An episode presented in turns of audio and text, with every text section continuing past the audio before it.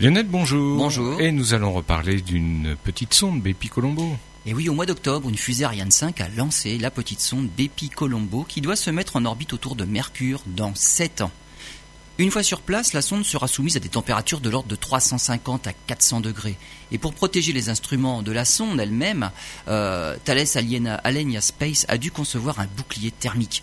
Le cahier des charges stipulait que la température à l'intérieur de la sonde ne devait pas dépasser les 40 degrés. Plusieurs solutions techniques conjointes ont été utilisées.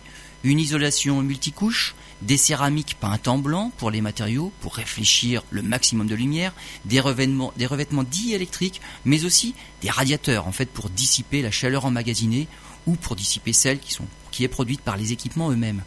Pour les instruments qui ne seront pas protégés par le bouclier thermique, comme l'antenne externe et les panneaux solaires, il a fallu même concevoir, dès le départ, concevoir des matériaux résistants aux très hautes températures.